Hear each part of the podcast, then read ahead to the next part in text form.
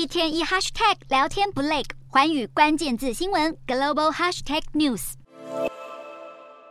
第十九届亚运在中国杭州正式登场，南韩总理韩德洙也亲自出席了亚运会开幕式，并且会见中国国家主席习近平。近几年，因为地缘政治以及美中竞争等因素，导致关系不断恶化的南韩与中国，可能将迎来转机。韩联社报道指出，习近平在这次的双边会议中，主动提及访问南韩的事宜，而韩方也将此视为韩中关系改善的一项重要信号，表示当局将以此为出发点，启动外交渠道，与中方进行正式协商。近期，南韩政府正积极开展对中外交，南韩总统尹锡悦更是持续向北京释出友好讯号。这是因为亲美的尹锡悦自去年上台后，就将外交路线由过去的美中并重转为向美国倾斜，导致韩中关系更形恶化。在野党也以此攻击当权政府，受到国内反弹声浪施压，尹锡悦不得不改变外交策略。与此同时，中方也基于战略考量，对韩中关系采取行动。而首尔二十六日也将召开韩日中三边外交高层会议，